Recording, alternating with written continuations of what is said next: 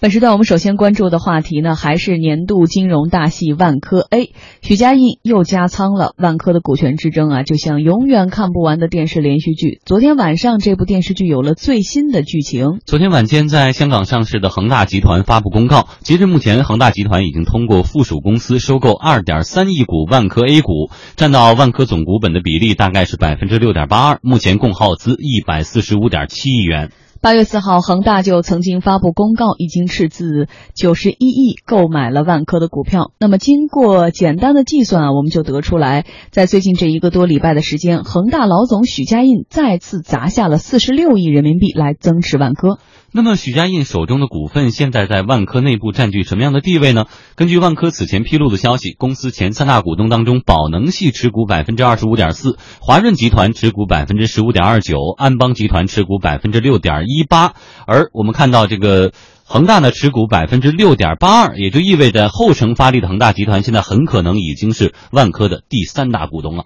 也许是投资者已经听到了风声。昨天在恒大公告发布之前，万科 A 已经涨停。今天万科继续是高位运行，最终以涨停收盘。万科的股价目前达到了复盘之后的新高。按照相关的资料进行推算，恒大持有万科 A 的成本大概是每股十八点零六元。按照目前的股价来计算。恒大目前已经浮盈超过五十亿，那么问题来了，许家印增持万科 A 到底是财务投资为了挣点钱呢，还是说另有所图？房地产专家韩世彤认为，恒大是为了成为内地领域领军者的目的而到来的，而且不排除今后会进一步增持。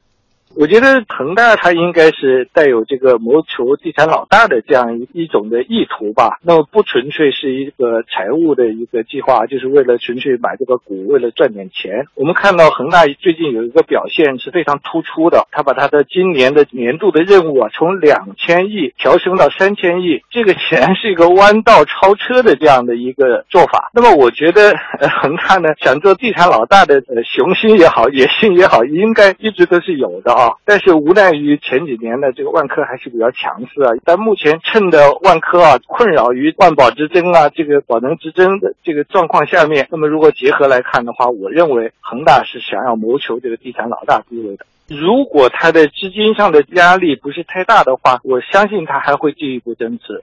恒大的增持也让万科的股权争夺战进一步增加了不确定性。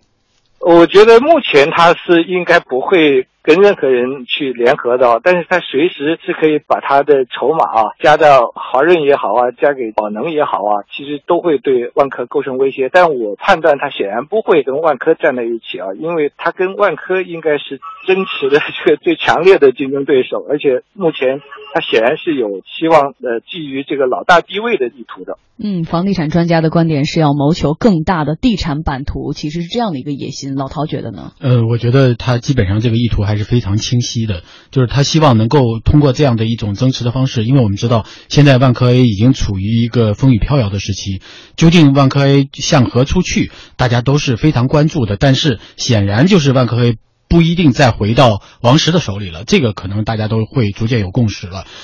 那在这种情况下，作为一个地产的，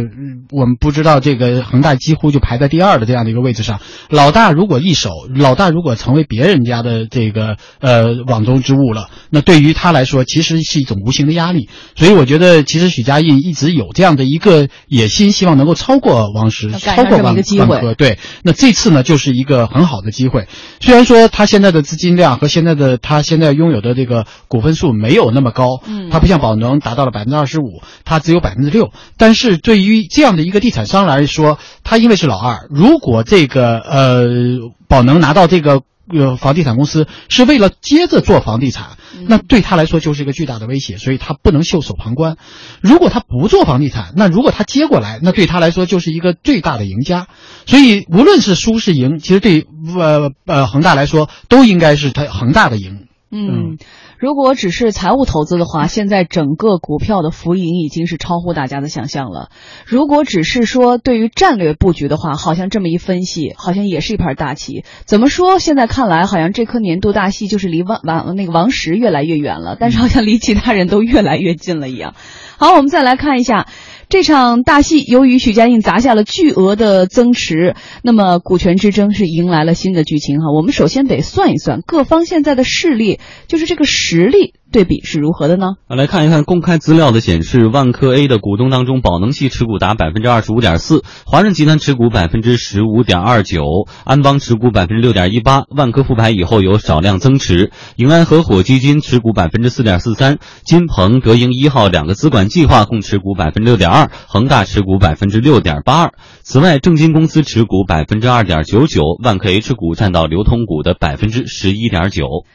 所以这样看来呢，宝能系依然是万科股权之争当中实力最强的竞争者，而且宝能啊，计花费是四百五十亿元买入的万科，其持股市值呢是超过了七百亿。我们刚说，作为财务投资，真的是赚了很多的钱，浮盈现在是超过了二百五十亿啊。所以说这次投资呢，对于宝能系来说也是很成功的。但是对于万科来说，现在面临的最大麻烦就是股东之间兄弟阋墙。万科的经营长期以来。用比较长的跨度来看，会不会受到重大的影响？申万宏源证券研究所首席分析师桂浩明认为，万科已经不可能回到以前的万科了。那么以前万科的大股东呢是华润，那么他采取一个积极的不干预主义。当然，这种安排是否是最合理？那么现在呢挤进了几个新的股东啊，那么这必然会对万万科啊产生重大影响。那么不管怎么说，万科今后的演绎，我想肯定会改变过去大股东不干预这种模式啊。反过来说，万科呢以前以这个经营团队为主的在管理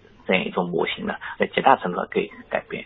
在这个意义上来说，原先的管理团队当中一些关键人物啊，逐渐的淡出，我觉得也是可以预期的。当然，万科今后会怎么走，这个还取决于它这个整合模式。但是过去的那种万科的模式，在未来很难再延续。万科作为一个没有稳定的第一大股东，或者没有绝对第一大股东这样一个公司，它今后的股权的多元化情况下，它怎样形成一个制衡机制？也是值得人们关注的。投资者所担忧的，也就是如果这个制衡机制没有能够真正完成的话，那么很可能对万科未来的经营的稳定性会带来很多问题。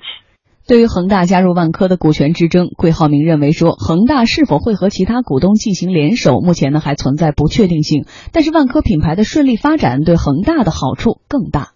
许家印本身他就是做房地产的。那么他很可能，或者说也有条件在资产整合方面与万科有更多的合作，因为恒大的地产在整个房地产市场的地位要低于万科，但是反过来说，恒大呢要远远高于啊这个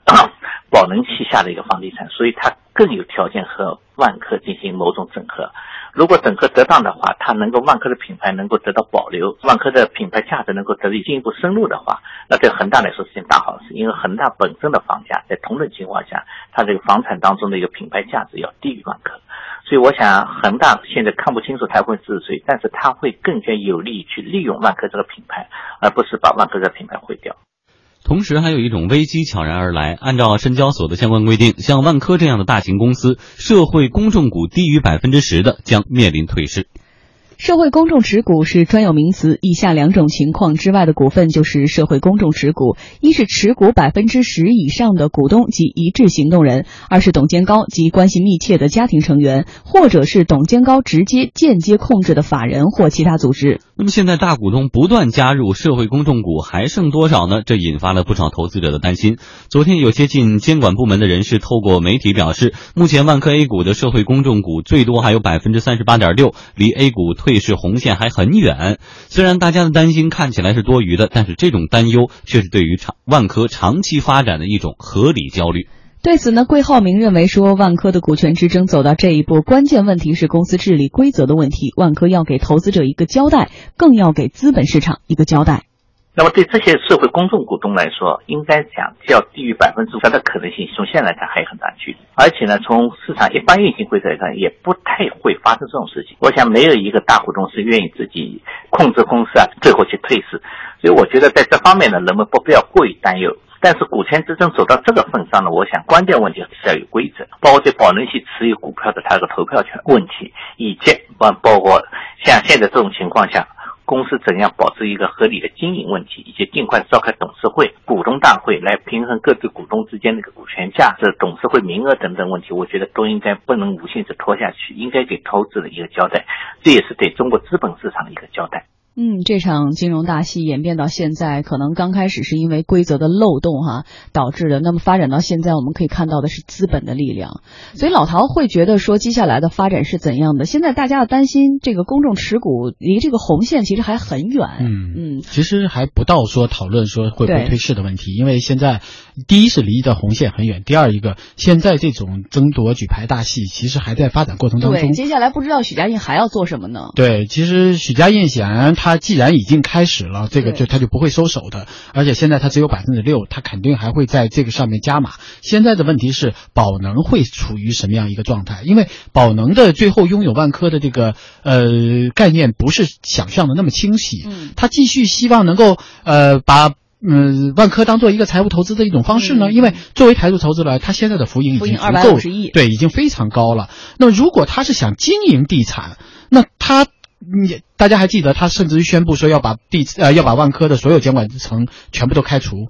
那对于虽然说他这个话可能说的当时也比较偏激、比较极端，事实上他可能会把王石开除，王石和郁亮先走。呃，王石和郁亮给给给给开除，但是离开了王石和郁亮，他的监管层是否能够正常运行呢？所以这个活谁来干呢？对，你倒是想来做地产毕。竟这个宝能它不是做地产，它虽然有地产的概念啊，但是它对没有做到那么大，它对整个万科的这种发展战略也好，它并不是想象的那么熟悉。所以在这个问题上，就是他究竟要做什么是很难看清楚的。那华润虽然他是大股东，但是他其实一直在袖手旁观，这个也也能看得出来，就是他只要监管层呃不换，他也不会有大的出手。但是我觉得许家印是比较明确的，就是希望能够把万科这个品牌能够继续的给拿过来，以便于在地产行业能够成为领军人物，这个是他非常清晰的一个概念。嗯即便是咱们就假设说，即便他没拿下万科，那万科的一一个基本上的，他一个他已经获得股市上的投入和股市上的回报了对。另外一个，即便在市场上万科逐渐走下坡路，对恒大来说也是有利可图的。嗯